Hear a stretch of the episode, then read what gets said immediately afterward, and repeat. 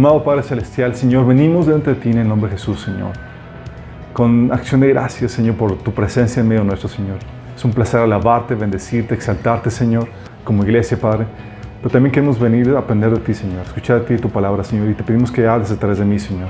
Con claridad, contundencia, con el poder de tu Espíritu Santo, Señor, y que abres nuestros corazones para que podamos entender y recibir de ti lo que tú nos has preparado para nosotros, Señor. Que podamos producir el fruto que tú deseas en nuestras vidas, Señor. Que la palabra, Señor, produzca mucho, mucho fruto para ti, para tu gloria, Señor. Te lo pedimos en nombre de Jesús. Amén. Hemos estado hablando del tema del matrimonio. En la primera sesión vimos las problemáticas del matrimonio, cómo eh, el enemigo ha estado atacando el, matrimonio por varios frentes, a punto de que el índice de divorcio se ha, eh, se ha lanzado, ha aumentado terriblemente, y, más aquí en Nuevo León, Monterrey, sí, a, punto de llegar a cincuenta y tantos por ciento de, de divorcios. Y platicamos, eh, luego en la segunda sesión vimos un tema muy importante que fue maratónico. Gracias por aguantarme, por ser pacientes, chicos. Una hora cuarenta. Sí. Pero ni lo sintieron, ¿verdad? voy a poner cronómetro. No sé si sirva mucho, pero voy a poner cronómetro. Eh, oye, pero un tema muy importante, que es la definición del matrimonio. Y lamentablemente muchos entramos al, matrimonio asumiendo un montón de cosas y nadie nos explica a qué exactamente nos estamos eh, metiendo. De hecho, bueno, continuamos el tema de matrimonio no manicomio. Quiero hacer una, una eh, repaso rápido, ¿sí? Han platicado del matrimonio, ¿se acuerdan? Que era, es una relación de pacto entre Dios, digo, ante Dios, ¿sí? Celebrado ante testigos de carácter vitalicia, entre un hombre y una mujer adultos, ¿sí? que no son familiares directos, pero sí del mismo yugo espiritual, con varios propósitos específicos y con muy pocas cláusulas de salida. ¿sí? Vimos, y vimos todas esas cuestiones en la sesión anterior. Vimos, oye, ¿qué con una relación de pacto? ¿Se acuerdan? Que era lo, es el nivel más alto de compromiso en una relación al cual uno puede aspirar. Sí. También hemos platicado que, es, ¿por qué celebrar un evento público? Porque no es como que ah, me caso aquí en secreto tú y yo. ¿Sí? ¿Por qué tiene que hacerse de esa forma? Habíamos platicado qué onda con eso. Habíamos visto que, eh, el carácter vitalicio de la relación y tú, hemos tenido que aclarar que es entre un hombre y una mujer y aclaramos que es hombre, mujer y seres humanos ambos, porque ahorita ya hay que aclarar que no te puedes casar con cualquier cosa. Sí. Tiene que ser de la misma especie, adultos, que no son familiares directos, pero sí el mismo yugo espiritual, con varios propósitos específicos y con unas pocas cláusulas de salida. Todo esto vimos allí, eh, la sesión anterior a grandes rasgos. Y hoy continuamos con... Ah, vamos a ver qué onda con... el tema de hoy es el propósito colateral del matrimonio. Sí, cuando hablamos de propósito colateral, colateral, tenemos que recordar cuál es el propósito del matrimonio. ¿Por qué nos casamos? En teoría. ¿Por qué se casaron? pues yo, La verdad es que muy pocos tienen así como que el propósito claro de por qué se casan. Nada más están súper enamorados y quieren estar con la persona. ¿sí? Y hemos platicado que dentro del propósito del matrimonio, por cuál se, se, por el propósito del matrimonio, las razones, en la teoría, en teoría, en teoría, por qué te casas, es para unir a dos personas. En teoría, tú te unes con otra persona más. Y la unión que habíamos platicado es una unión que la Biblia menciona que es una unión física, pero no solamente física, emocional y espiritual. Abarca todas las áreas de tu ser. ¿sí? Tú te puedes eh, unir físicamente, pero también te puedes ligar emocionalmente y puedes unirte espiritualmente. Es increíble a veces mi esposa y yo, de, de tan penetrados que estamos, que estamos, sentimos la misma situación espiritual o el mismo discernimiento espiritual y dices, ¿sentiste eso? Y yo también. así como que... Y es asombroso cómo llega esa, esa, esa, unidad, porque también Dios quiere unirnos en una misma fe, en un mismo propósito, este tipo de unidad espiritual que Dios quiere. Por eso la importancia del yugo espiritual, que sea del mismo yugo. También, eh, otro propósito que menciona la Biblia es unirte para, para proveer compañerismo y ayuda, ayuda mutua. La Biblia dice que es mejor dos que uno. Tiene muchas ventajas. A veces dicen que es mejor solo que mal acompañado. E, Esas son excepciones, chicos. Pero en teoría, cuando tienes a, dos personas que... Eh, acuérdense la, que, eh, la, la, idea de Dios. Dice, necesita, le voy a hacer una ayuda idónea. Sí. una ayuda idónea. Es decir, Dios vio que el trabajo en equipo, el hacer la tarea que Dios nos ha encomendado en compañía con otra persona más, es el diseño de Dios. ¿sí? Es el trabajo en equipo que menciona Eclesiastes 4, eh, la ayuda de idónea que menciona Génesis 2. Y es el compartir, lo que Dios quiere es que tengas a alguien con quien compartir la vida juntos. Es genial poder compartir tristezas, eh, tribulaciones, alegrías, diversiones, de todo. Es, es, Dios se lució con lo que pensó, con lo que diseñó, chicos. Es en serio. También vimos que el otro propósito del matrimonio era otorgar placer, ¿se imaginan? Otorgar placer, satisfacción. Y ahí hablamos del desahogo, eh, del, desahogo, eh, del, deseo, del deseo sexual. Tan importante dentro de la Biblia que Dios diseñó o, consideró necesario escribir todo un libro que habla, ¿saben de qué? Del placer sexual. ¿Se imaginan? ¡Wow! ¿Qué, libro? Así como que, Cantar de cantares, sí. Eh, si eres menor de edad, léelo en versiones antiguas, sí. Porque las nuevas versiones son muy claras y es en la torre. ¿Y esto qué onda? Sí, es un libro PG-13. Eh, y la idea es que eh, Dios lo que hace es que exalte ese, ese, ese, aspecto de la relación que es la relación eh, eros, que es una relación romántica, y la, el aspecto eh, sexual, ¿sí? Y eso conlleva muchas cuestiones, la atracción de la cuestión física, la atracción emocional, la atracción espiritual. Obviamente muchos nos olvidamos de la atracción o de la, del embellecimiento espiritual, o de la, atracción de carácter y nos enfocamos en la cuestión física, pero Dios quiere envolverte o hacerte bello en todos los aspectos, ¿sí? Y va más allá de lo físico incluso, o sea, tú te puedes ser atractivo por el trato, el arreglo personal y la comunicación, la forma en que te comunicas, todo eso ponemos ahí versículos que, que lidian o tratan cada rubro que estamos mencionando, pero otro propósito del matrimonio es dar vida y desarrollarla. Esto es el proceso de procreación y paternidad que es parte del diseño del matrimonio. La Biblia nos, nos enseña que Dios creó a Adán y Eva, les, dijo, les dio la encomienda de llenar la tierra. ¿sí? Eso en pocas palabras tengan relaciones sexuales. Era parte de la encomienda del, del, del, del, encargo marital. ¿sí? Y el matrimonio lo que hace es que provee la infraestructura necesaria para que se dé esa crianza. De otra forma, los niños crecen desprotegidos o con problemas de diversas índoles por no tener eh, esa infraestructura que Dios diseñó. Sí, del hecho, los papás o mamás solteros, eh, no, aunque Dios lo permite y demás, no es el ideal porque genera una carga tremenda. ¿sí? Es difícil. ¿sí? Si con dos papás es complejo. ¿sí? Eh, y el deseo de dar vida, chicos, es algo que es algo natural que Dios puso en tanto el hombre como en la mujer. Y la Biblia, a diferencia de lo que se maneja hoy en día, enseña que los hijos son una bendición. ¿Se bien eso? Hoy en día se, consideran los hijos como una carga. Bueno, es que dicen, es que no conoces a mis hijos. No, pero en teoría son una bendición. La Biblia, en Salmo 127 menciona que bendito es el que llena su aljaba de, o sea, su, sí, su de, ellas, de los hijos. Sí, dice que la Biblia enseña que es una herencia que Dios eh, que complementa en el matrimonio. Y, ah, y, también enseña la Biblia que el vivir en comunidad, en familia, es una tremenda bendición. Salmo 68 habla de esa tremenda, tremenda bendición que es el vivir en comunidad, en armonía. Dios lo diseñó, sí. Eh, y es parte de eso, ¿sí? poder dar vida y desarrollarla en esa comunidad. También habíamos platicado que parte del propósito del matrimonio es dar identidad y roles. Si tú eres hombre o eres mujer, ya por tu género ya se te asignaron de nacimiento ciertos roles que te ayudan a descubrir tu propósito, habíamos comentado. Y dentro del matrimonio ya también son esos roles que te definen el propósito, la función que tienes que llevar a cabo. Tu gloria, tu identidad, tu rango, tu posición, tu rol, o sea, tu propósito en la creación va de acuerdo a tu sexo. ¿Sí? 1 Pedro 3, 7, 1 Corintios 11, 7 habla acerca de eso. Y hay un orden que Dios estableció en la creación y no porque el hombre sea más importante que la mujer o viceversa, sino es una orden, es un orden de jerarquías. ¿Sí? 1 Corintios 11, 3 habla acerca de eso.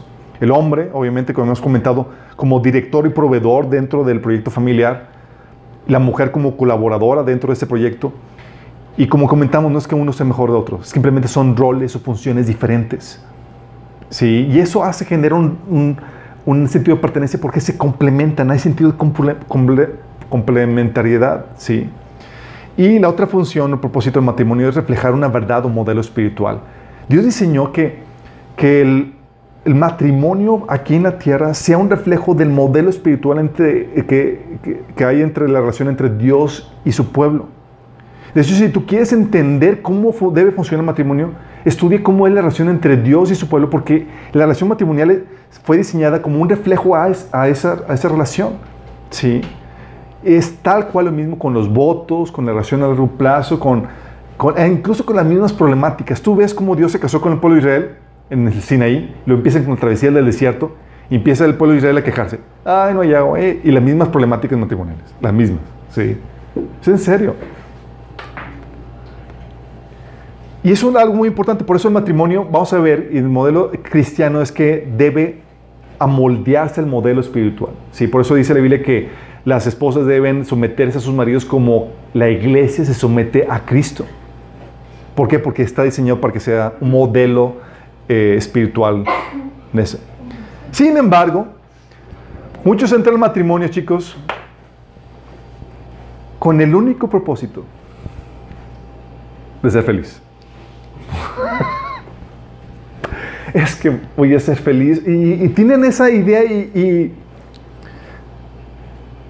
y, y, los casados sabemos muy bien que cómo está la situación. Pero uno sigue soltero, así que se casa y demás, sí.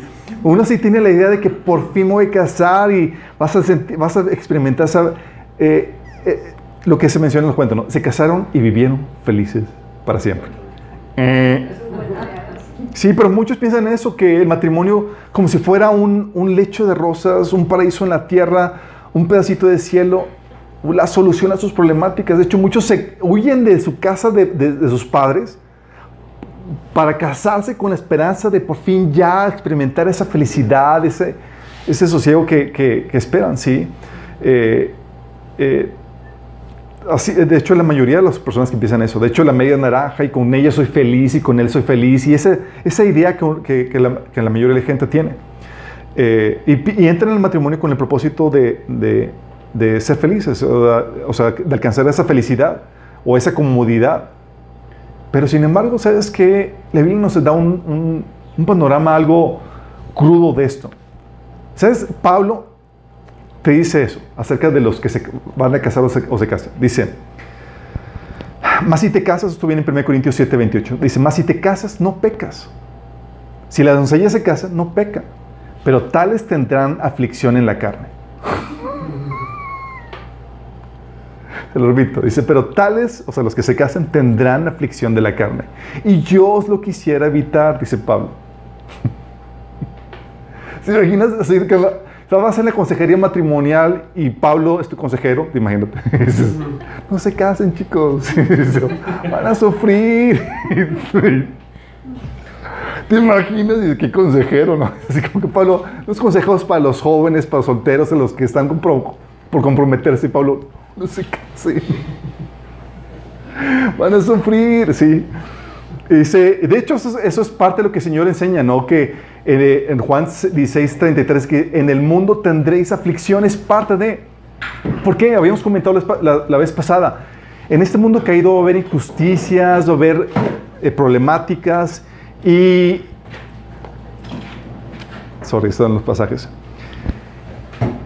Y esa es la problemática, que muchos truenan en su matrimonio, ¿sabes cuándo? Tan pronto llega la aflicción. Así como que entran con la esperanza, el ideal de que, wow, matrimonio y, y, y, y, y déjame decirte, es un engaño inconsciente porque cuando tú estás noviando o cuando los novios están noviando, ¿sí? Siempre presentan la mejor cara, ¿a poco no? Sí, pues andas en plan de conquista, pues obviamente si te arreglas y tal cosa. Ya cuando te casas, ahora, ahora sí. Obviamente. Pero uno así iluso, inocentemente piensa que así va a ser toda la, la situación.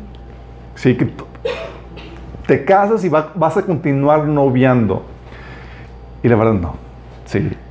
Eh, no es tal cual y entonces llegan los problemas.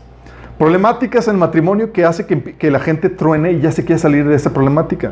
Oye, ya no me gusta, es que ya- ya se hizo bien gordo, sí, o ya está bien fea, o, eh, o hay otras personas que sí me gustan, o sea, te empiezan a coquetear gente que más guapa o más guapos.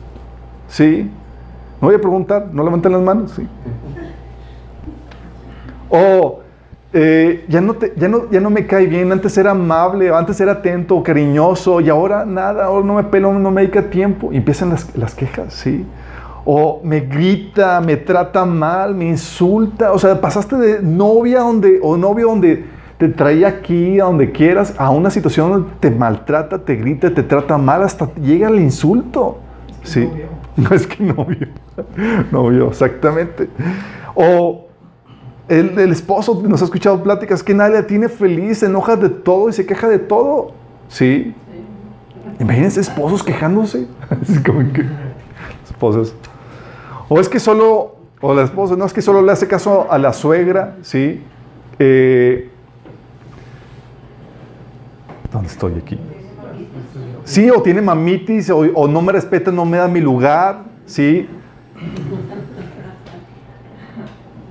O no me hace caso, no me respeta, no me sumisa. Muchos hombres así como que no me respeta. O no, me, no, o no alcanza con lo que gana. Dice, y no se quiere mover mi marido para más. Y me ha tocado mujeres divorciándose porque, porque no gana el, el- el- su esposo la, la millonada que ellos estaban esperando. ¿Sí? ¿Es en serio? Tal cual. es o sea, chicos, les digo casos que nos ha tocado tratar de ayudar. Sí. De hecho, en este caso, esta persona que, que nos tocó así, tal cual, que mandó a su esposo a volar porque ten- ganaba muy poco. Tan pronto su esposo la mandó a volar, el, el esposo luego se consiguió algo, sí. Y la esposa nos habla y dice, ¿cómo recupero mi marido? Y yo, pues bájale la cuota, dile, pues bueno, te va a Con que ganes la mitad. o me tienes viviendo en la casa de mi suegra y no me respeta ni me da lugar, o cosas por decirle esas preguntas, esas cuestiones, sí. Porque es que, déjame recordarles, todos nos casamos con expectativas tremendas de cómo va a ser nuestro, nuestra vida. Sí. Y se nos olvida que, ¿sabes quién es el que escribe tu historia? Dios. Sí, dices, ah, hijito, entonces escribiendo aquí una historia tremenda. Dice, no te va a gustar, pero está tremenda. Sí. O, oye, la queja de la mujer, no dedica tiempo a la familia, ni a mí, se va con sus amigos, llega tarde, ¿sí? O me desespera, me enoja. Así casos nos ha tocado, es que me dice, es que Alberto, si supieras, es, me desespera, me enoja, ¿sí? O ya no siento nada por él. La típica cuestión es que ya no siento nada por él. O la otra de que peleamos todo el tiempo y estamos juntos solamente por los niños. Se pelean por todo. Sí. Etcétera. Tú puedes pensar un montón de, de cosas. Y antes en el Antiguo Testamento, ¿sabes que Dios daba la concesión por la dureza del corazón? A que decían, ok, ya no aguantas la situación, divórciate. Antes la salida en, el Antiguo Testamento era más sencilla. ¿sí? Deuteronomio 24, el 1 al 4 te, te dice esto. Supongamos que un hombre se casa con una mujer, pero, pero a ella no le agrada. O sea, simplemente ya no, ya no me caíste bien. Imagínate. No, imagínate las mujeres en ese contexto era como que le agrado a mi marido porque le agrado. Sí. Dice, resulta que él encuentra algo reprochable en ella, entonces escribe un documento de divorcio, se lo entrega y la echa de su casa. Una vez que ella abandona la casa, ella queda libre para volver a casarse. Fíjate, era si encontrabas algo que reprocharle. ¿Te imaginas? Tú con una situación de estrés donde mi marido me puede votar en cualquier momento. Sí. Así está ahorita, así estamos ahorita. Con el divorcio estamos en esa misma situación, obviamente. Sí. Eh, entre los no cristianos. Entonces menciona que era por cualquier cosa, que encontrás algún reproche. Oye, ¿sabes qué? Me gusta cómo cocinas. Órale. Sí. Pero en el Nuevo Testamento Jesús, sí, llega con esto y dice, es que va a ser solamente por causa de infidelidad conyugal. Mateo 19, del 8 al 9, proponían, le presentó esta problemática los fariseos a Jesús y le dijeron, Moisés permitió el divorcio solo como una... Ah, le, dije, le preguntaron a Jesús, oye, ¿es, ¿es lícito que se divorcien por cualquier causa? Y Jesús contesta, Moisés permitió el divorcio solo como una concesión ante la dureza del corazón de ustedes. Fíjate, era, ¿sabes qué? Porque son cabezones. ¿Y qué hizo Dios? Tuvo que regular esa desviación para que no se hiciera más, más, más grave el asunto. Vamos a permitir, vamos a regular esa rebeldía. ¿Sí? Dice, entonces dice, me Moisés permitió el divorcio solo como una concesión ante la dureza del corazón de ustedes, pero no fue la intención original de Dios. Y lo que hace el Señor Jesús es que vuelve al diseño original. Y dice, en versículo 9, y les digo lo siguiente, al que se divorcie de su esposa y se case con, y se casa con otra, comete adulterio, a menos que su esposa le haya sido infiel. Y pone, ¿sabes qué? Olvídate cualquier causal de divorcio. Ya como que, oye, no me, no me cocina bien, oye, no me, me responde, nada de eso. Solamente por asunto de infidelidad. Sí. El Señor lo pone bien eso. Eh, y Deuteronomio 22, eh, del 15 al 18, habla de una infidelidad probada. ¿Sí? Porque llega una vez una hermana, me dice, dice, oye Alberto, es que yo, yo me puedo divorciar, dice, porque, porque mi esposo me es fiel, me es infiel. Y yo, ¿cómo sabes? O, dice, porque yo estoy seguro que él codicia a otras mujeres. Y dice la Biblia que si ya codicias a otra, ya, ya, ya pecó con ella. Y, ella estaba así como que cualquier cosita para ya volar, así, ya, ya, para salir de ese matrimonio. Y yo, no, es- es- estamos hablando de infidelidad física, sí. Sí, aunque eso es un asunto de, de infidelidad, eh, la, la causal es infidelidad física, sí. Imagínate, sí. Y cuando le doy eso estaba toda deprimida y quería darle avión al- a su marido. Sí. Porque en el Antiguo Testamento tan fuerte era, era la infidelidad, chicos, que era un asunto de que te pro- era pena de muerte, imagínate. Así de delicado era el asunto. Y no era un asunto de infidelidad cuando estás casado, era un asunto de fidelidad desde soltero. Porque la Biblia te enseña que la fidelidad se guarda desde tu soltería. Es decir, si te casabas y se encontraba que ya habías tenido relaciones sexuales, moría pedras, imagínate. ¿Por qué? Porque el diseño de la Biblia es que con la única persona con la que debes de tener relaciones sexuales es con tu marido. Y por eso, ¿se acuerdan que habíamos leído que si, oye, fueron solteros y tuvieron relaciones, se casan? Sí, porque la ordenanza es que sea solamente con tu marido. Sí. O habíamos comentado por infidelidad conyugal, o la Biblia también enseña cuando el cónyuge no creyente te pide divorcio. Que dice 1 Corintios 7, 15. Sin embargo, si el cónyuge no creyente decide separarse, no se lo impidan. Está hablando del cónyuge no creyente. Es que ya se quiere ir, te quiere votar, porque es cristiana, por lo que tú quieras. Dice, en tales circunstancias el cónyuge creyente queda sin obligación. O sea, quedas libre. Dice, Dios nos ha llamado a vivir en paz. ¿Eh? Fíjate lo que menciona. Es, oye, es un cónyuge eh, eh, no cristiano y demás. La Biblia te enseña que cuando tienes un cónyuge no cristiano, tú te debes de man- permanecer casado. O sea, tú no debes in- in- iniciar el divorcio. ¿Por qué? Porque la Biblia enseña que tu campo misionero es tu marido o tu marida. ¿sí? Porque dice, de hecho, en, en- en Corintios 7 dice que, ¿cómo sabes tú si no, si no vas a ser eh, salvo a, a tu cónyuge? ¿Sí? A tu esposo o tu esposa. Con tu vida, con tu testimonio. Entonces se convierte en tu primera función. Pero cuando ya no quiere y se quiere separar, estás libre. La Biblia enseña eso. Oye, ¿y si el cónyuge creyente te lo pide? Ahí sí, mientras que al cónyuge no creyente dice, no se lo impidas, si se quiere separar, al cónyuge creyente, impídeselo. Y es ahí donde uno lo tra- trae el caso a la iglesia y demás. ¿sí? Se lleva el caso a la iglesia cuando el cónyuge creyente se quiere separar por una causal no, no permitida. También habíamos comentado, oye, ¿por qué otra ca- causal la Biblia enseña? Por incumplimiento voluntario de responsabilidades. Voluntario. ¿Sí? Habíamos visto eso, que es lo que se le llama abandono. Eh, oye, la persona huyó de la casa, se fue. De hecho, la- las leyes, eh, con el discernimiento que Dios les dio, detectaron bien estas causales. Eh, hay pare- hay parejas que huyeron del matrimonio, personas que huyeron, esposos o esposos que huyeron del matrimonio y ya no sabes nada de, de la persona. ¿sí? Eh, puede ser una causal de divorcio, ob- obviamente. ¿sí? Por eso en Éxodo 21.10 habla de que no se debe descuidar las responsabilidades de- de- de- del matrimonio, que es alimento, vestido, intimidad sexual. Y también enseña la Biblia que si el creyente es el que no está cumpliendo esto, ¿se acuerdan qué pasaba con el creyente cuando no lo cumplían? O sea, la Biblia dice que el que no provee para los suyos, sobre todo para los de su propia casa, ha negado la fe y es peor que un incrédulo. Así de fuerte. Sí. Y cuando habla de que es peor que un incrédulo, es, lo que la Biblia enseña es buscar la restauración del matrimonio lo, hasta donde se pueda. Pero insiste, insiste en, pecar, en mantener eso. Se aplica la, política de Mateo 18, ¿se acuerdan? Donde se, se reprende a solas, eh, en privado, luego con testigos y luego ante la iglesia. Y si ya no entiende la iglesia, tenlo como una persona no cristiana. Tenlo como como un expulsado de la iglesia. ¿sí? Eh, obviamente también eso incluía cuando tu vida corría peligro. ¿Se acuerdan? Si una, una responsabilidad del hombre, del varón, es proteger.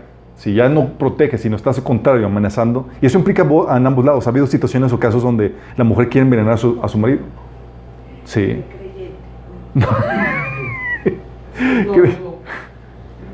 o, o, tú, que es. No, a veces uno llega a un punto de desesperación así fuerte. Sí, claro. Aunque parezca accidente.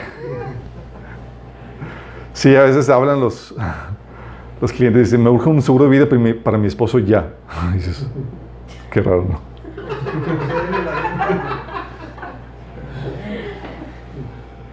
Sí, de hecho, en este, en este de, de, de, mm, ¿cómo se llama? En el incumplimiento voluntario de obligaciones, tú tienes el, el abandono, por ejemplo, que, eso que, se dio con este Abraham y ¿se acuerdan? Que le despachó. Sí, es como que sabes que, pues vaya, no te voy a mantener, yo nada, es, ya puedes considerarte divorciada. Eh, sí, el caso de Agar. O el caso de Esdras con los israelitas, ¿se acuerdan que Esdras se encontró en una situación donde los, los israelitas se habían casado con paganas? Y Esdras arrancó el pelo. Fíjate qué tan desesperado estaba para arrancarse el pelo. Sí. y, y, los empieza a reprender. Dice que esa fue la causante de que Israel se desviara. Y ellos hicieron un voto solemne abandonar a sus esposas con sus pequeños. Imagínate. Sí, estás hablando de ya una causa de divorcio. La otra es la muerte del cónyuge. Quedas libre si tu cónyuge muere. Eh, sí, es la otra función. La otra. Dice la Biblia Mateo 19, 6 dice, así que ya no son dos, sino uno. Por tanto, lo que Dios ha unido, que no lo separa el hombre. O sea, lo único que lo puede separar es Dios. ¿Y cómo lo separa? Por medio de la muerte. Por eso dice 1 Corintios 7, de 39, que dice que la mujer está ligada a su esposo mientras él vive. Por eso esos votos así que hacen que te voy a amar por la eternidad. No, chicos. Sí, suficiente tenemos con esta vida. Sí. Dios sabía, era muy sabio. Sí. Dice, la mujer está ligada a su esposo mientras él vive, pero si su esposo muere, ella queda libre para casarse con quien, con quien quiera. ¡Wow! Con quien quiera. Dice, con tal que sea en el Señor. O sea, que sea una persona que ama a Dios. Sí. Entonces tienes las problemáticas, el estrés, o sea, el, infierno en, en, el matrimonio con problemáticas de que ya se vuelve áspero, insultante, rudo, el esposo, hay pleitos, hay contiendas. ¿Qué soluciones tienes ante esa situación? Si solamente hay cuatro causales de divorcio y no las típicas causantes de, matrimonios infernales no, no son estas. ¿Sí? Oye, la solución a la tormentosa situación, ¿qué haces? ¿Cuál es la solución? Tienes una opción ilegal, que es la de divorciarte. Sí, yo no lo aguanto, ¿sabes qué? Me vale, ole, le pido el divorcio. Pero con la condenación y la maldición de Dios sobre tu vida. Tranqui. Exactamente. ¿Por qué? Mateo 5.32 es lo que habíamos leído, que dice, pero yo les digo, excepto en caso de inmoralidad sexual, todo el que se divorcia de su esposa la induce a cometer adulterio. Eso aplica a ambos, ambos sexos. Imagínate, Pedir un divorcio no, sin una causal bíblica es lo induzco a que cometa pecado. ¿Y sabes quién es el responsable de, que caiga en ese pecado? La persona que pidió el divorcio. Y el que se casa con la divorciada comete adulterio también. O sea, si tú te vas a casar con un divorciado es, tienes una buena causal, hay una causal bíblica que justifica eso, o sea, tienes que checarlo, ¿sí? No, el divorcio no está prohibido en la Biblia, el problema es divorcio sin una causal bíblica. Mateo 19, 9 dice, les digo que que excepto de inmoralidad sexual, que se divorcia de su esposa y se casa con otra, comete adulterio. ¿Sí? Y Ezequiel 16, 59 te dice, habla el Señor, fíjate, hablando cuando de que Él es el vengador de cuando se rompen los votos matrimoniales. Dice, por tanto, dice el Señor soberano, te daré tu merecido, pues tomaste tus votos solemnes a la ligera a romper el pacto. Porque acuérdense lo que vimos del pacto. Cuando tú haces el pacto matrimonial, tú estás poniendo a Dios como vengador de ese pacto. Sí, o sea, el, el hacerlo delante de Dios lo hagas delante de Dios o no, Dios va a ser. Por eso dice la Biblia en, 1 Tesalonicenses 4, 6, en el contexto de relaciones matrimoniales, dice que nadie perjudique a su hermano ni se aproveche de él en este asunto. El Señor castiga todo esto, como ya les hemos dicho y advertido. O sea, el Señor es vengador de todo esto. En otra versión dice. ¿Sí? ¿Qué es lo que pasa? Pues, oye, tienes la opción de, divorciarte, claro, pero nada más con la encomienda de que va a estar la nubecita negra de Dios en, tu contra. ¿Sí? La nubecita. Sí, y si te causas, si te divorcias sin una causal, de la sin una causal bíblica, amerita expulsión de la iglesia. ¿Sabían?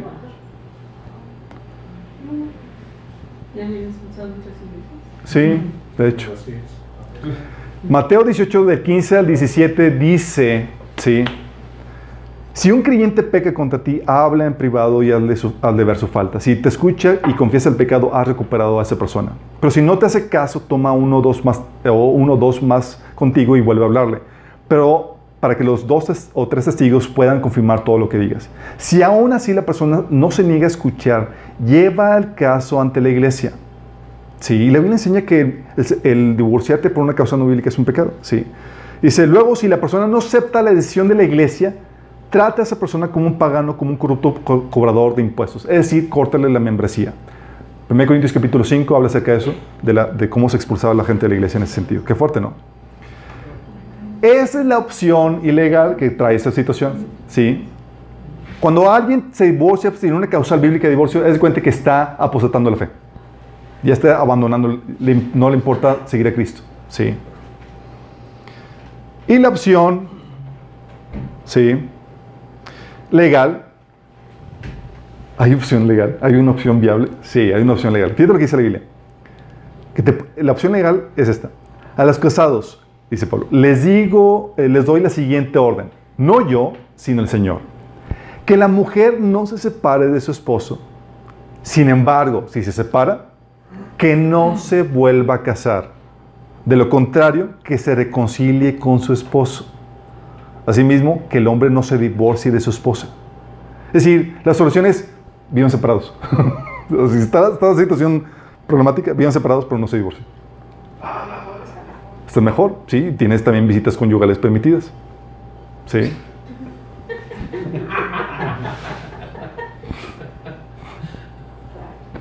Sí, es verdad. Sí.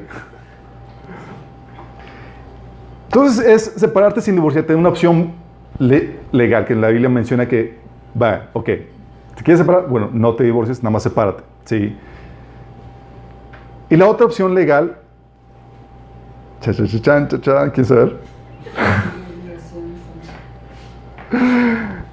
Mantenerte casado.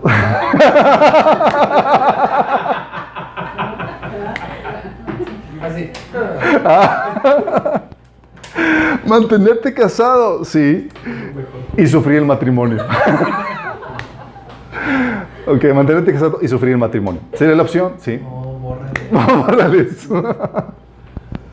Pero la pregunta aquí es, ¿por qué uno querría mantenerse en un matrimonio que causa sufrimiento? ¿Cuál sería la razón? Uno entra así con un ideal, va a ser hermoso, va a ser maravilloso, por fin todos mis sueños, y uno piensa que va a ser tremendo y se topa con la cruda realidad. Pero ¿por qué mantenerse en un matrimonio que causa sufrimiento? Es aquí donde entra el propósito colateral del matrimonio. ¿Sí? Hay una razón, un propósito por el cual tú te debes de mantener un matrimonio aunque cause sufrimiento. ¿Sí? ¿Con qué cuál? sí.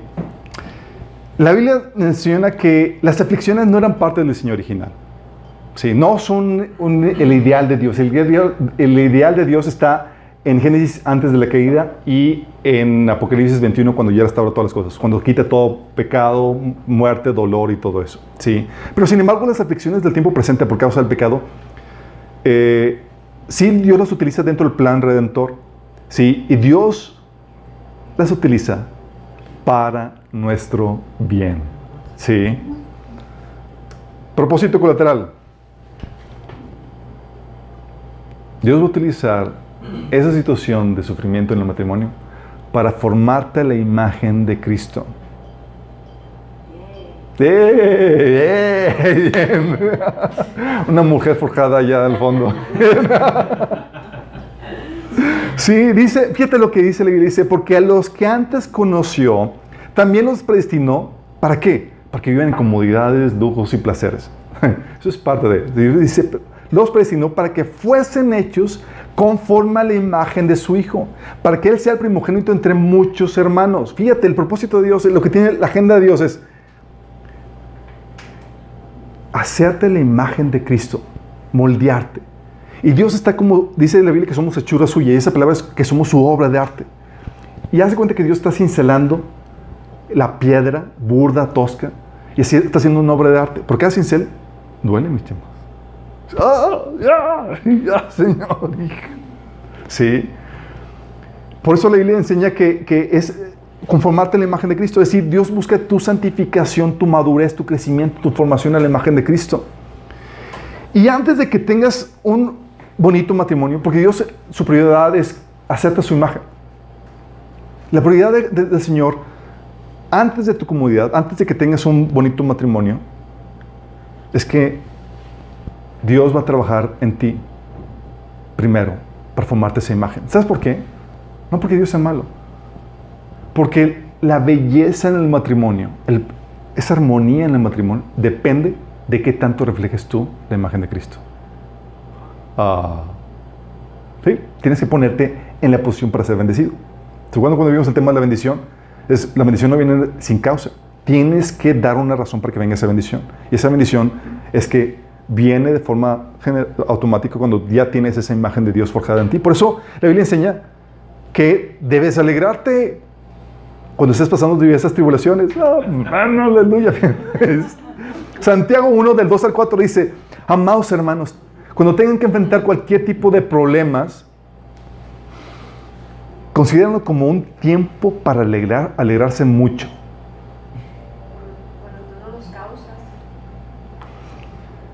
Fíjense, dice, amados hermanos, cuando tengan que enfrentar cualquier tipo de problemas, considérenlo como un tiempo para alegrar, alegrarse mucho, porque ustedes saben que siempre que se pone a prueba la fe, la constancia tiene oportunidad para desarrollarse. Y así que dejen que crezca. Pues una vez que la constancia se ha desarrollado plenamente, serán perfectos y completos y no les faltará nada. Fíjate cómo menciona Santiago que es un tiempo para alegrarse cuando estás pasando por problemas. Por problemas.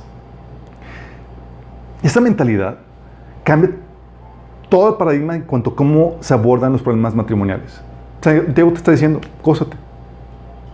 Y aquí cuando llegan a, consejería matrimonial con nosotros y demás, llegan así sufriendo, así como que agonizando. Y le salimos con este versículo y se así como que nos quieren, no nos quieren bendecir exactamente, nos quieren recordar el día de más.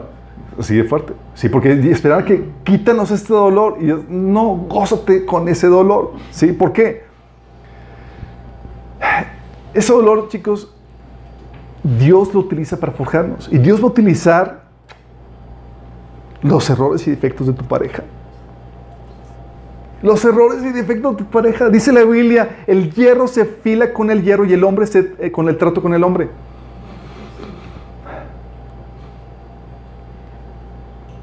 Ay, huele carne asada, ¿verdad? Ok, ya. Esto está quemando. Sí, está cayendo la presencia. Los errores de la pareja, chicos. Sí, el hierro se afila con el hierro y el hombre con el trato con el hombre, Proverbios 27:11. Los errores y defectos de tu pareja fueron ordenados, ¿sabes para qué? Para tu bendición.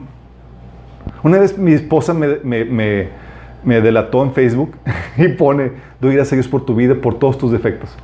Yo, ¿qué estás queriendo decir? ¿A qué te refieres?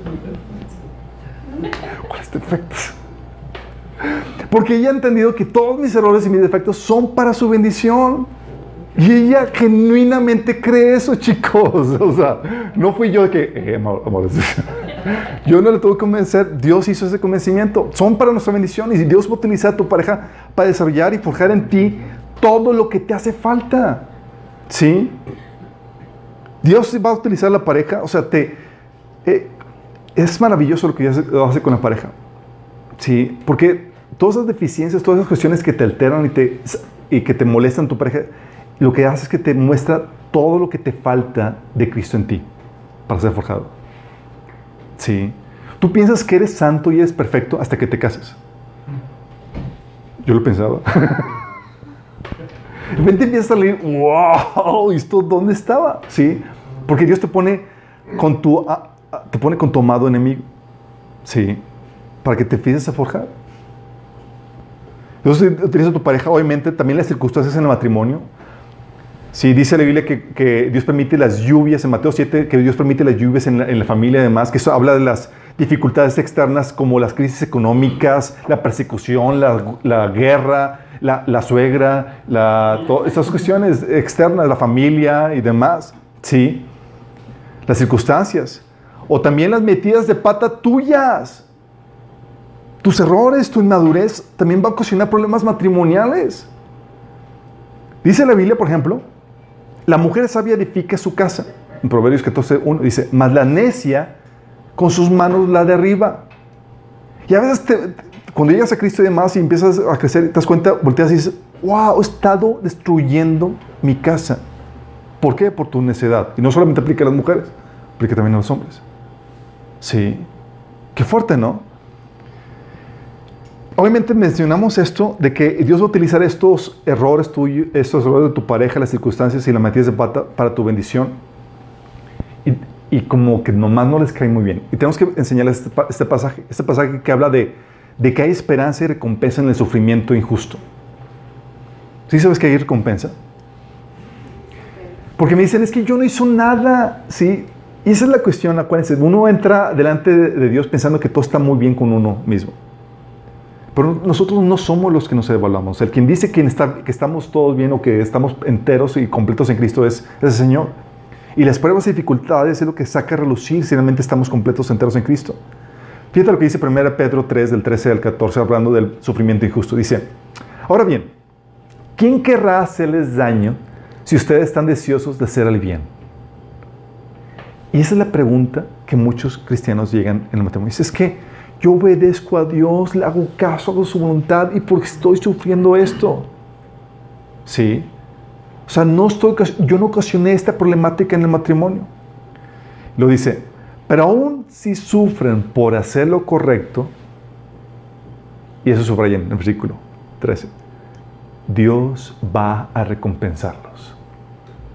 Qué tremenda esperanza. Hoy estoy sufriendo si digo, injustamente estoy haciendo lo correcto y viene sufrimiento en mi vida, Dios va a recompensarte. De hecho, cuando vimos el tema de, la bendición, platicábamos de que tu corona, tu gloria eterna va a estar determinado por ese fruto del Espíritu que generas o que das a tu esposo que no se merece, o tu esposa que no se merece. Sí. Él te causa sufrimiento y tú respondes con amor y con amabilidad y con todo el fruto del Espíritu. Y no se lo merece. Sí, y lo que hace es que añades un cada vez mayor peso de gloria, va a haber recompensa en tu vida. Y muchos lo que hacen cuando, por, cuando votan a sus maridos fuera de casa porque ya no los aguantan, están votando con su marido la posibilidad de una mayor gloria. Fíjate. Se te da, dice, pero yo soy tu gloria, me vale. sí, porque ya no aguantan la situación. Entonces, se lo repito, dice, así que pero dice, pero aún si sufren por hacer lo correcto, Dios va a recompensarlos. Así que no se preocupen ni tengan miedo a las amenazas. En cambio, adoren a Cristo como el Señor de su vida. Manténganse siempre limpia la conciencia, la conciencia. Entonces, si la gente habla en contra de ustedes, será avergonzada al ver la vida recta que llevan por, porque pertenecen a Cristo. Recuerden que es mejor sufrir por hacer el bien, si eso es lo que Dios quiere, que sufrir por hacer el mal. Cristo sufrió por nuestros pecados una sola vez y para siempre. Él nunca pecó, en cambio murió por los pecadores para llevarlos a salvo con Dios. Es decir, te está poniendo el ejemplo de que Cristo sufrió injustamente, el, inocente por los pecadores. Y a veces Dios ordena y permite eso. Y eso rompe el paradigma de muchas personas porque ahorita se nos vende un evangelio donde dice que Cristo murió para que eh, sufrió pobreza para que tú fueras rico. O Él sufrió para que tú no tengas que sufrir. Y sacan pasajes fuera de contexto. Y es cierto, Dios se hizo pobre para hacerte rico, pero esa riqueza se cobra cuando Cristo venga. En el Inter de la Biblia dice que si sufrimos con Él, vamos a reinar con Él. Y dice que el que quiere vivir piadosamente va a padecer eh, persecución. Y que Pablo animando a las iglesias, juntamente con Bernabé, le decía que eh, les decía, es necesario que a través de muchas tribulaciones entremos al reino de Dios. Imagínate, ¿sí? Entonces, sí, Dios, aunque seas un hijo del rey, puede permitir que venga sufrimiento injusto a tu vida. Si lo hizo con su hijo primogénito. Sí. Tú y yo con las manos en la cintura. Sí. Entonces Dios va a permitir eso. Y, y a veces la gente se cuestiona porque dice, es que no entiendo por qué Dios lo está permitiendo. Y te está forjando, te está haciendo su imagen. ¿sí? Y lo que hace el sufrimiento, esas situaciones complejas, es que están mostrando las deficiencias que tienes o las áreas de oportunidad que tienes en tu vida. ¿sí? A veces cuesta trabajo y dices, oye, no entiendo su propósito. ¿Por qué está pasando esto en mi vida? ¿Cuál es el propósito de esto? ¿Qué tengo que cambiar? No sé qué tengo que cambiar. En ese pasaje donde dice en Santiago 1 de que te gozas cuando pasas por diversas pruebas, porque Dios está forjando cosas en ti. En ese pasaje, en el versículo más abajo, dice, si necesitas sabiduría, pídansela a nuestro generoso Dios y Él se las dará. No los reprenderá por pedirla. ¿Sabes qué significa pedir sabiduría? Pedirle, Señor, muéstrame que quieres forjarme en esta situación de tormento. Muéstrame tu propósito. ¿Sí? En ese contexto de aflicción se pide la sabiduría, chicos. Y Dios dice, ah, estás pidiendo sabiduría, quieres saber qué es lo que quiero forjar en ti, te voy a explicar qué onda, te voy a dar la sabiduría. Sí, porque muchos piensan, no, ese es sabio así como Salomón y voy a poder juzgar entre todo. No, es la sabiduría que se da en ese contexto que está mencionando de tribulaciones, angustias. Y dices, es que no encuentro la razón, el gozo para gozarme en la tribulación. Dice Santiago, pide sabiduría. Porque cuando llega el propósito, llega la revelación, llega el entendimiento, llega esa sabiduría, llega con ello el gozo. Sí. Y es genial lo que hace Dios. Porque Dios nos pone esa situación de conflicto y demás para enseñarte todas las deficiencias y todo lo que tienes que cambiar en tu vida. Y pone y lo pone con dolor, chicos, con sufrimiento para que no quede excusa. Vamos a imaginar el juicio. Sí, una visión celestial del día del juicio. Tú llegas con el Señor y te perdiste un montón de coronas, no forjaste un montón de, frutos del Espíritu en tu vida, no hubo cambio en tu vida en general. Y tú llegas con el Señor, todo lo que te perdiste. Oye, esto no lo hiciste, esto no lo alcanzaste, estas obras no, no las realizaste. Tú le preguntarías, Señor, ¿por qué no me mostraste que estaba mal en mí, en esto o en aquello? ¿Por qué no me lo mostraste? Señor, si hubiera sabido, lo hubiera cambiado mi vida. Y no sabía que tenía estas problemáticas. Pero, ¿qué otra forma más factible de llamar tu atención más que por medio del dolor? La incomodidad, la frustración, la desesperación, los conflictos matrimoniales la disfuncionalidad. Es un grito de Dios. Hay algo mal en ti. Es un grito de Dios, chicos. Por eso no hay excusa. El dolor es un aviso de Dios de que hay algo que está mal. Sí. hay personas que tienen problemas con el sentido eh, eh, en su cuerpo porque no sienten dolor. Y tú dices, wow, qué genial no sentir dolor. No, es, es terrible. Porque tú no sabes qué está mal en tu cuerpo. Te puede estar quemando y tú ni en cuenta. Puedes estarte dañando a punto de morir y tú ni en cuenta. Dios puso el dolor en nuestras vidas, en nuestros cuerpos y en nuestras vidas para enseñarte y mostrarte, hay algo que está mal que tienes que cambiar. De tal manera que cuando llegas delante de Dios y dices, Señor, no sabía que tiene que cambiar esto. Y dices, ay, hijito, ¿te, ¿te, acuerdas que te olía esto y aquello? ¿Que te sufrías con esto? Era yo avisándote que tienes que cambiar esto en tu vida. Sí. Porque déjame aclararte esto, chicos. Una persona ya hecha la imagen de Cristo no sufre el matrimonio, ni siquiera sufre la persona odiosa. Sabe cómo lidiar con ella exitosamente. Sí.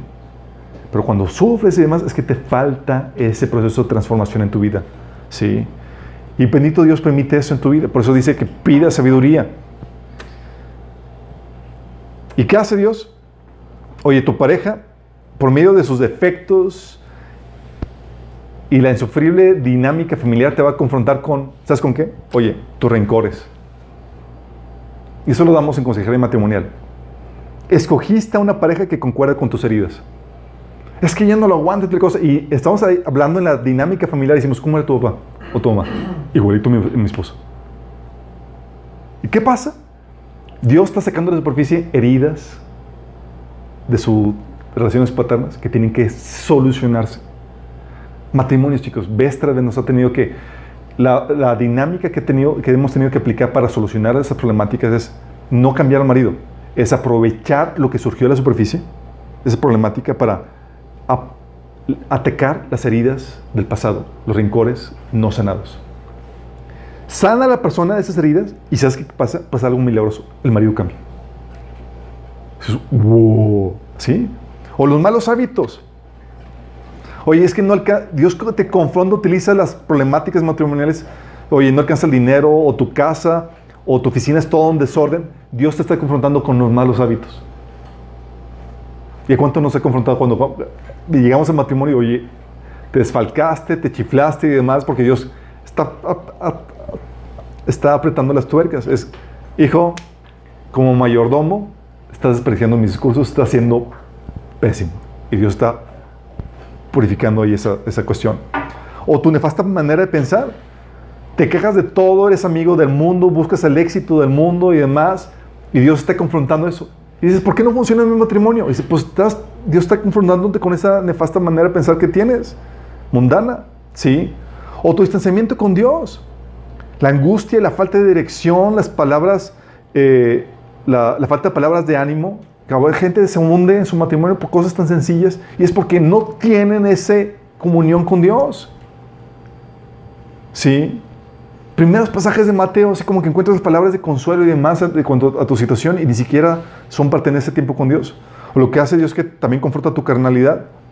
Manipulaciones dentro del matrimonio que, para que quieres que haga tu pareja lo que, lo que tú quieres, ¿sí? O conflictos o quejas para obligarlo a que, a que haga lo que tú quieres o Dios, tus, Dios confronta tus mentiras, tus engaños, tu desobediencia. Dios te confronta con tu carnalidad, con tu pecado, chicos.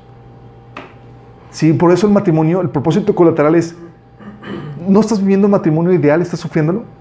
Ah, plan B, propósito colateral. Debes de utilizar el matrimonio para empezar a santificarte. Olvídate de tu matrimonio en sueños. Es plan B. Sí, urgencias, sí. Obviamente, Dios utiliza, tiene otros propósitos a las situaciones de, tribulación que, tienes. Oye, pueden ser varios propósitos. Dios utiliza la aflicción para cambiar cosas en ti, ¿sí? como ves en Daniel 12:10. Dice, mediante estas pruebas muchos serán purificados, limpiados y refinados. También para desarrollar cosas en ti. Los frutos del Espíritu, chicos, la única forma de desarrollarlos, ¿sabes cómo es? Con personas difíciles de tratar. Sí, dices, no, yo lo tengo, yo tengo uno en mi casa. Excelente, gloria a Dios. Sí, es en serio, es la única forma. ¿Sabes cuántos frutos le he dado, le he desarrollado a mi esposa? Muchos de esos frutos son, yo soy, tengo mérito. sí, dice la Biblia, dice, tengamos, tenemos también nos alegramos de enfrentar pruebas y dificultades porque sabemos que nos ayudan a desarrollar resistencia. ¿Sabes qué hace la resistencia? La resistencia no se desarrolla en una zona de confort, sino en una zona donde te obligas a ejercitarte. ¿Sí? Cuando haces pesas, ¿qué haces? Haces resistencia. Y eso es lo que hace con los frutos del Espíritu Santo. La paciencia solamente se desarrolla con gente que te desespera. La amabilidad con gente odiosa. Sí. Porque si no, si eres amable con los amables y, así, ¿qué mérito tiene? Jesús te enseña eso. Sí. También, oye, para probar tu fe y tu corazón.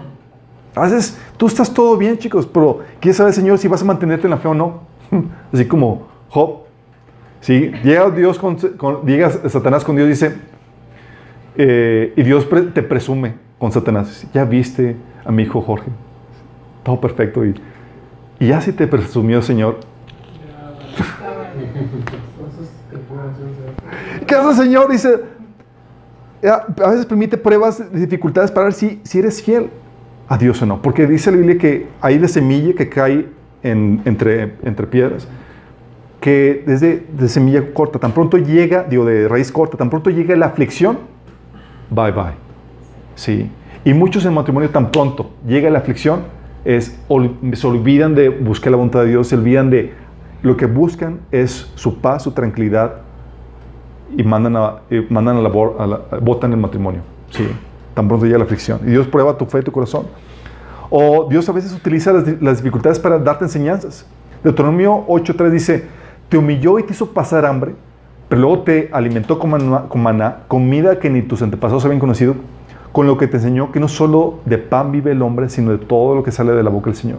Y a veces Dios te pasa por tribulaciones, dificultades dentro del matrimonio para enseñarte cosas. Y es wow. Todo, porque la experiencia para Dios es muy importante. ¿Sí?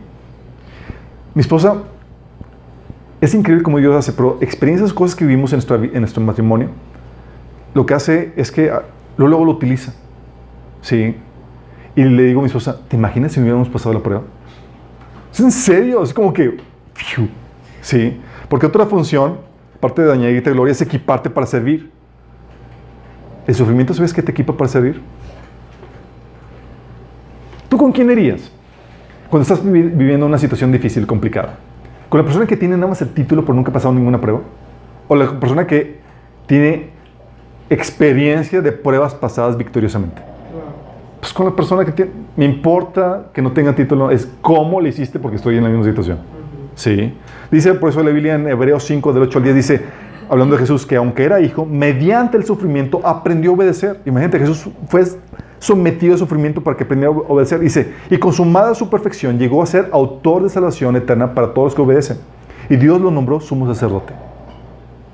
O sea, ese sufrimiento lo equipó al propósito de Dios para su vida, para poder servir. Y Dios eso hace. Sí. Situaciones difíciles y demás te equipan. De hecho, predicadores o personas que comparten típicamente, ¿sí? comparten de sus luchas y cómo vencieron en esas luchas, sus dificultades y cómo vencieron esas dificultades. ¿sí? Por ejemplo, mi mamá que pasó una situación difícil con mi papá, oye, una situación, una mujer es abusada sin dificultad, luego ella, toda su experiencia, todo su bagaje, porque tiene esa experiencia. Sí. Y así con cada uno de nosotros. Pero sin embargo, el engaño del enemigo, ¿sabes qué es? Todo es culpa de tu pareja y de tus circunstancias. El engaño del enemigo es tu situación miserable, tormentosa, es culpa de tu pareja.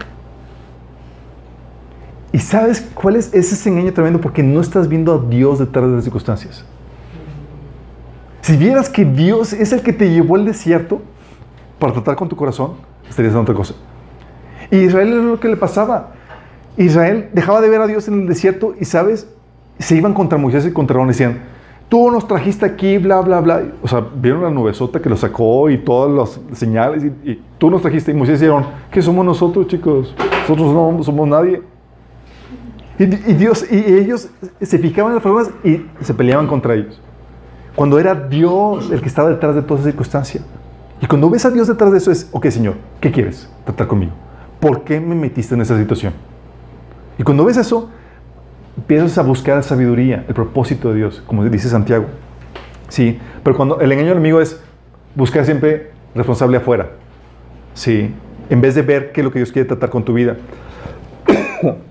y cuando caes en ese engaño, te vuelves víctima de las circunstancias.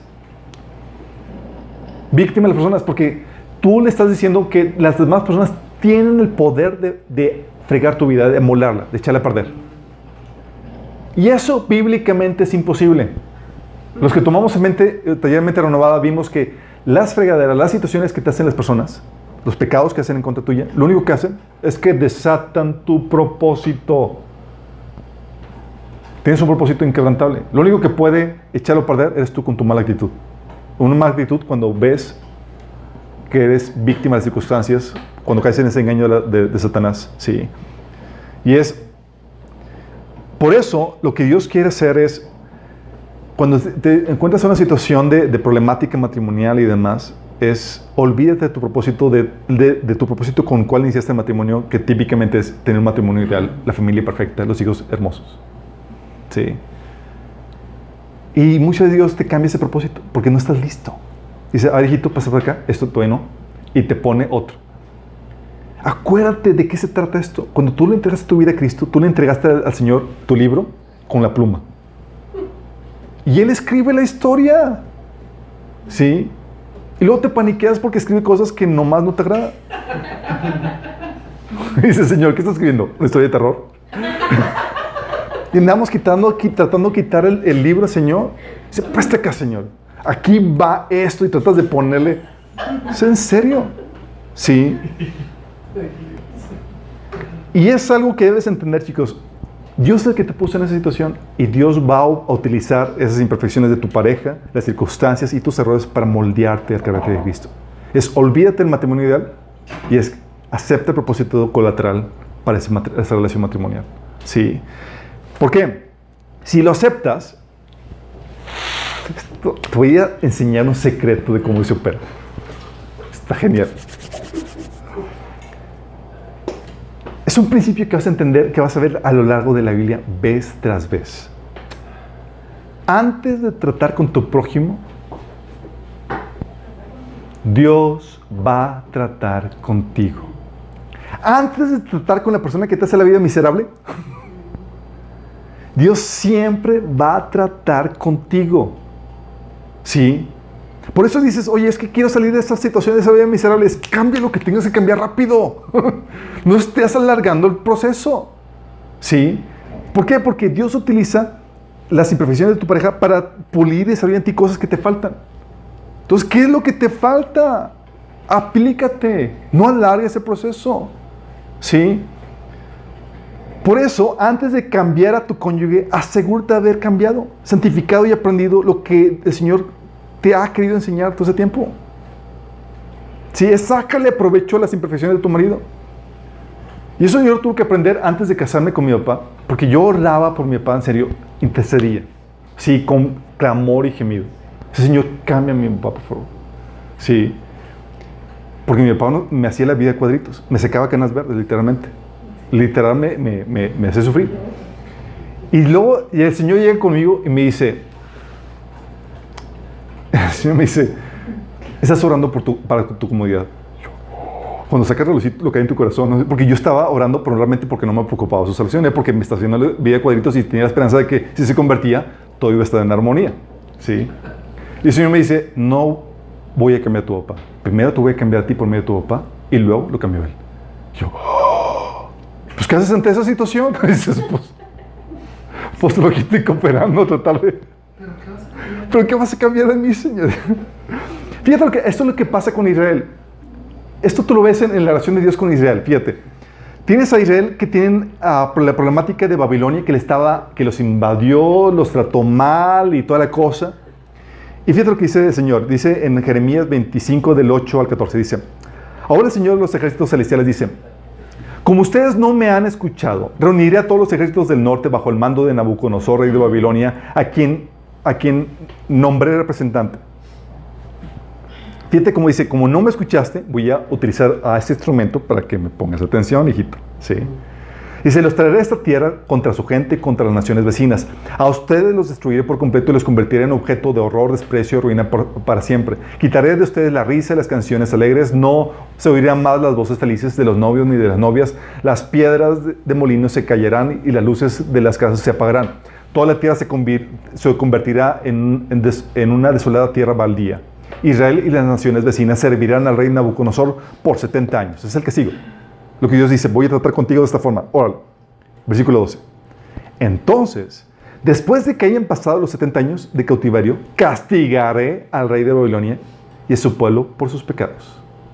O sea, el Señor está diciendo, Israel clamando, Señor, sácanos de esta situación, de esta problemática. Es, no, primero lidio y trato contigo. Y ya que termine contigo, me voy con Babilonia. ¿Sí? Y no solamente lo hace con Babilonia, ¿sí? Lo hizo también con Asiria. Una situación similar. Dice, ¿qué aflicción le espera a Siria la vara de mira? Yo la empleo como garrote para expresar mi enojo. Y muchas veces lo que Dios usa es tu pareja como garrote, chicos. Es en serio.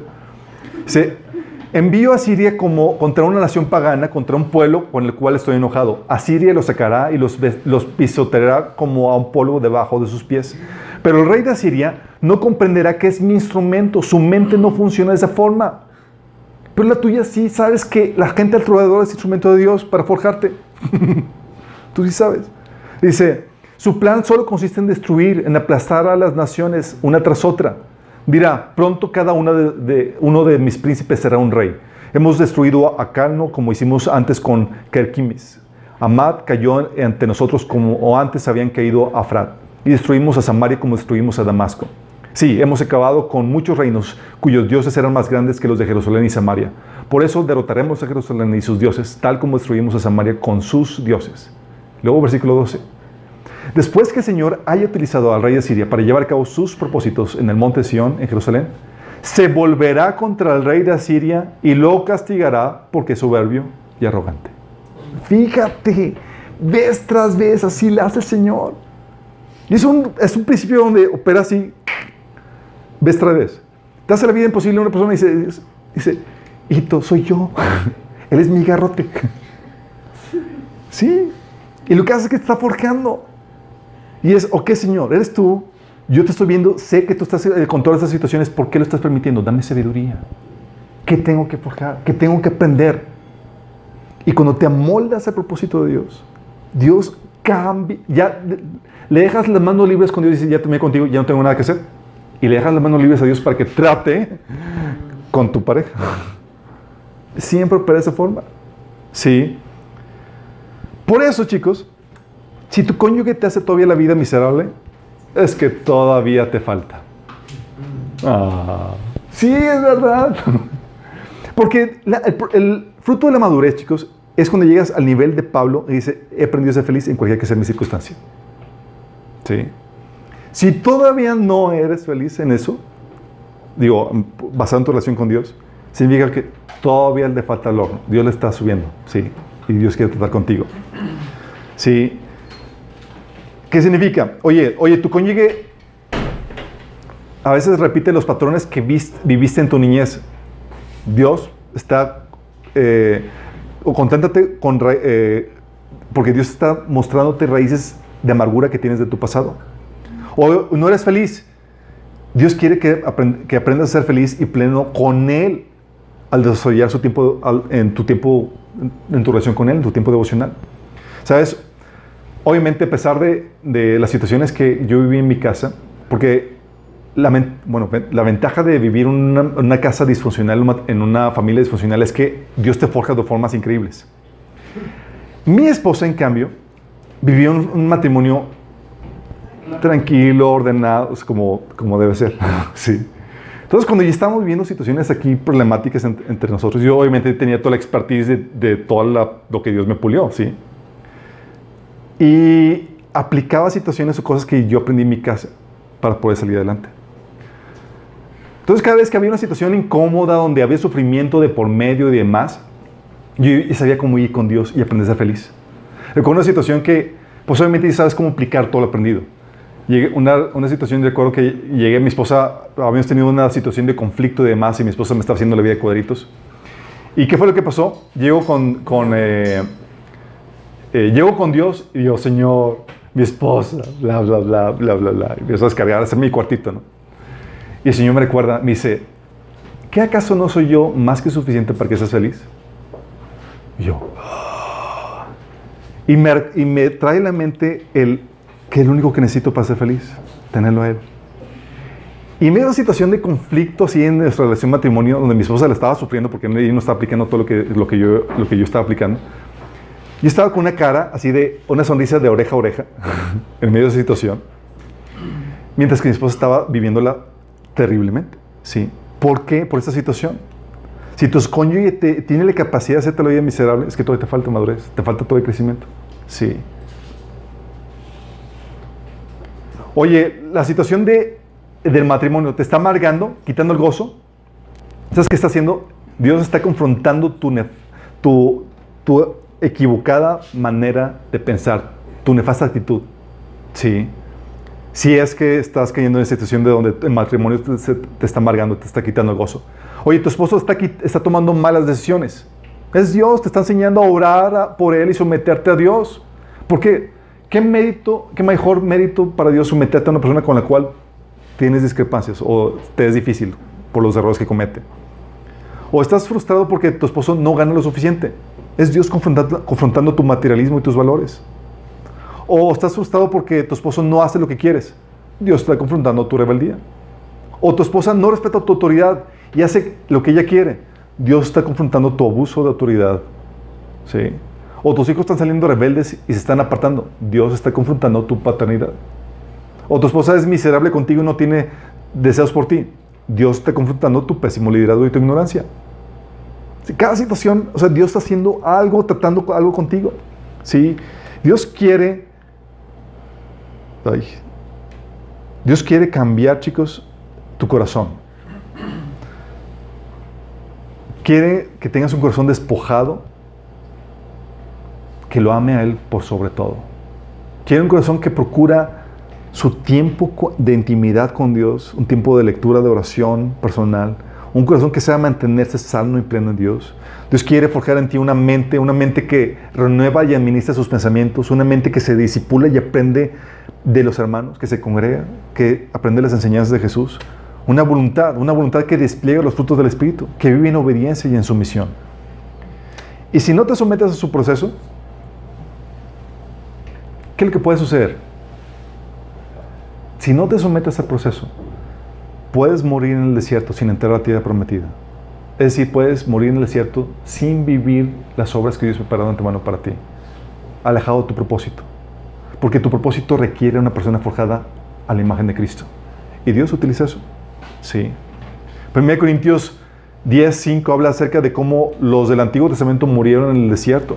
Y Pablo está advirtiéndoles. 1 Corintios 10, del 1 al 13 dice, no quiero que desconozcan, hermanos, que nuestros antepasados estuvieron todos bajo la nube y todos atravesaron el mar. Todos ellos fueron bautizados en la nube y en el mar para unirse con Moisés. También, todos también comieron el mismo alimento espiritual y tomaron la misma bebida espiritual, pues bebían de la roca espiritual que los acompañaba y la roca era Cristo. Sin embargo, la mayoría de ellos no agradaron a Dios y sus cuerpos quedaron tendidos en dónde? En el desierto. La intención de Dios era que pasaran la tierra prometida, pero dice, todo eso sucedió para servirnos de ejemplo. ¿Puedes morir en el desierto? Sí, puedes morir en el desierto. Y si mueres en el desierto, no vas a llegar al cielo como que, Señor, pues no sé todo lo que quisiste hacer porque me trajiste aquí más temprano de lo que debí. No, no se puede decir eso. Sí. Dios te va a ser responsable por todas las obras que Él te llamó a hacer y que no hiciste. Qué fuerte, ¿no? Todo eso sucedió para servirnos como ejemplo, a fin de que no nos apasionemos por lo malo como lo hicieron ellos. Y empieza a nombrar todo el ejemplo en eso. Por eso, chicos, si no te sometes al proceso, puedes decirle a Dios a las buenas obras que Dios tenía preparadas para ti. Sí. Si muchos aquí que nos están sintonizando van a decir, van a hablarle a su esposo que corrieron y dice, Mosito, vente, vente de nuevo a cuenta. De ti depende mi propósito. sí. Puedes morir en el desierto sin entrar a la tierra prometida. Alejado de tu verdadero propósito. Y debes entender esto, chicos. Puedes subir del matrimonio que te causa sufrimiento. Pero ¿sabes qué? No puedes subir de Dios. Sorry. Si tú piensas que el, el, matrimonio es el que te está causando sufrimiento, estás cerrando. Estás equivocado. Quien lo está causando es Dios. Sí, es Él. Es el que tiene todo el control. Es el que te llevó al desierto para tratar con tu corazón, para hablarte. Sí. Pero el problema no es tu matrimonio, chicos, sino la carnalidad o la madurez que Dios está confrontando en ti, en tu vida. Qué fuerte, ¿verdad? Oye, Alberto, entonces el ideal del matrimonio con amor, armonía, ¿es imposible? sí es posible. Es posible, chicos, que se convierta el matrimonio en una verdadera sucursal del cielo. Un pedazo de armonía, amor, de paz. Pero eso no es fruto del matrimonio, no se da por casarte. Eso es fruto de la disciplina y el trato de, Dios que te lleva a la madurez y a la santidad. Es consecuencia de. En otras palabras, es una consecuencia, no, una no es una añadidura de someterte al trato, a la voluntad de Dios. Nunca es el propósito, es la consecuencia de buscar el propósito de Dios, la voluntad de Dios en tu vida. ¿Quieres un matrimonio así armonioso y demás? Es sométete a la voluntad de Dios, busca su voluntad, su reino. Fíjate lo que dice Hebreos 12 del 10 al, al 11. Fíjate lo que dice. ¿Quieres tener esa cosecha de paz y armonía matrimonial? Fíjate lo que dice Hebreos. En efecto, nuestros padres no nos disciplinaban por un breve tiempo como mejor les parecía. Pero Dios lo hace para nuestro bien a fin de que participemos de su santidad. Y cuando habla de disciplina, chicos, está hablando de ese maltrato, de ese sufrimiento. ¿Sale? Ciertamente, ninguna disciplina en el momento de recibirla parece agradable, sino más bien penosa. Sin embargo, después produce una cosecha de justicia y paz para quienes han sido entrenados por ella. ¿Qué produce después? Una cosecha de justicia y paz, armonía. Sí. Por eso, chicos, eso es algo muy importante que debes entender. Aquellos que se sometieron al trato de Dios en la casa de sus padres, en su juventud, en su soltería, acortan el proceso y se saltan el, se saltan el proceso de sufrimiento en el matrimonio. Por eso es un propósito colateral. Personas que, ¿sabes quiénes son los primeros que te hacen la vida de cuadritos? No es el esposo, son tus papás. Sí. Ups. Así es. Y cuando aprendes a vencer, a tener victoria en la casa de tus papás, te sometes al trato de Dios, al fuego de Dios en la casa de tus papás, honrarlos, eh, eh, tener, aplicar todo lo de sanidad, perdonar y toda la cosa. Lo que hace Dios es que ya te saltas eso. Te casas y empiezas a experimentar una armonía, un gozo. Y cuando no has aplicado ese proceso, cuando falta todavía moldearte, la sufres. ¿Sí? La sufres aunque tengas el mejor esposo o la mejor esposa. ¿Sí?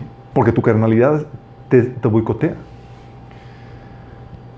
Yo no sabía, obviamente, todo lo que yo estaba tratando en mi vida, en mi, soltería. Como les comento, tuve una, una experiencia con, con familia donde mis papás nos hacían la vida de cuadritos. Incluyendo mi mamá, sí, también. Pero tuvimos que aplicar y poner en práctica todo lo que enseña la Biblia. Sí. Tal manera que cuando me casé, me casé con mi esposa, que es el tremendo regalo que Dios me ha dado, yo estaba así como con un lecho de rosas, literalmente. Disfrutando así de lo lindo. Mi esposa estaba sufriendo. Sí. Pues obviamente ella venía de, un de una familia estable, armoniosa y demás, y no había desarrollado un montón de habilidades en su vida. Sí. Entonces mi esposa llegaba conmigo y me dice, ah, es que eh, enojada o que pidiéndome el divorcio. Y yo estaba así como que no sabía exactamente que para mí todo estaba en maravilla. Por ese tipo de problemáticas, chicos, sí.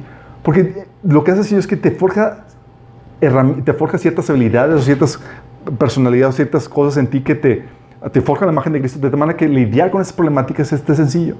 Sí. Por eso es, estás en el trato de Dios, ahorita es soltero, aprovechalo. Aprovechalo. Porque no te vas a escapar del trato de Dios. Sí. Preferible soltero que casado. Es preferible soltero de casado. Sí, y aún así, de casado, Dios la trata, pero ya es bien, es súper amable, súper lidiable. Ahorita mi esposa y yo, ambos ya bien tratados, es una delicia el matrimonio. Sí, pero ya pasamos, ya pasamos, ya- en serio, ya pasamos el asunto de, ya no estamos en el propósito colateral. Sí, estamos vi- viviendo el propósito de Dios tal cual en esto. Sí, estamos ahorita en la etapa de la cosecha de paz y justicia para los que han sido entrenados en la disciplina de Dios. Entonces dices, oye, que un matrimonio armonioso y además que no sea tu meta. Que tu meta sea someterte al trato de Dios. Porque el matrimonio armonioso es una añadidura, una consecuencia, una cosecha del trato de Dios en tu vida. Y empiezas ahorita soltero, honrando a tus padres, sometiéndote y demás. Sí. Siendo, aprendiendo a, a- a- ahorita a forjar todo lo que Dios quiere forjar en ti. Y te vas a someter en problemáticas, y no con tus papás, en tu trabajo, con tus hermanos o demás. Y eso es la excelente oportunidad para forjar eso. Porque no te escapas del trato de Dios. Si tú eres hijo de Dios, no te escapas. Sí. Entonces, de eso depende mucho. Depende matrimonio armonioso y dependen las buenas obras que Dios preparó en tu mano para ti. ¿Sale? Entonces, Algunos están en, el- en la etapa no de cosecha, a- armoniosos están en la etapa de siembra, de disciplina, y se está forjando en eso. Dale gloria a Dios por eso. Y ve a Dios detrás de las circunstancias. Dios está desarrollando eso, lo que falta. ¿Sale? Vamos a orar. Amado Padre Celestial, damos gracias, Señor. Porque tú, Señor, has tomado control de nuestras vidas, Señor. Y tú eres el que pone las personas a nuestro alrededor, incluso a las personas con las cuales nos casamos, Señor. Tú determinas, Señor, controlas las circunstancias y situaciones, Señor. Y si vienen situaciones difíciles en nuestra vida, sabemos que tú eres el que tienes el control y que tú lo has permitido, Señor, para nuestra bendición, para que podamos crecer y ser forjados a tu imagen, Padre. Señor, y si no nos hemos sometido a ese proceso, a ese trato en nuestras vidas, te pedimos que nos perdones y que nos ayudes, Señor, a ser obedientes a ti, Señor, a buscar tu voluntad, a tener como prioridad no nuestra comodidad, sino el ser forjados en la imagen de Cristo. Ayúdanos, Señor, a tener las prioridades claras y a utilizar, no ser víctima de, nuestro, de nuestra pareja, de las circunsta- circunstancias difíciles, sino utilizar las circunstancias difíciles y utilizar a nuestra pareja, los, sus defectos, para nuestra edificación, para nuestro bien, Señor, para tu gloria. Te lo pedimos, Señor, en nombre de Jesús.